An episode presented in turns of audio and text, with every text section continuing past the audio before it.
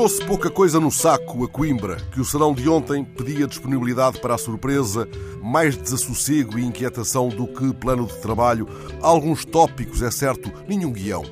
Mas entre as folhas soltas com algumas notas avulsas, uma estava cheia de gatafunhos alinhavados para uma outra conversa sobre a rádio que ganhará em breve os favores do vento. Um desses gatafunhos recuperava uma ideia de Otávio Paz, uma bela e recorrente ideia do poeta Otávio Paz, aquela de que somos feitos de palavras, a tal ponto que a palavra é o próprio homem. Paz acreditava, mas isso eu já não disse, não o anotara em gatafunhos, Paz acreditava que os corpos são hieróglifos sensíveis. Tal convicção ditou porventura o seu destino de poeta.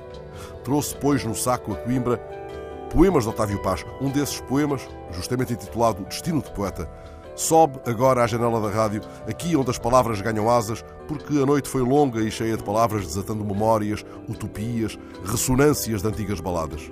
Pudesse uma voz, como a que ontem celebramos, na mesma asa de desassossego, levá-las aonde uma viola delas fizesse rio e assim desaguassem.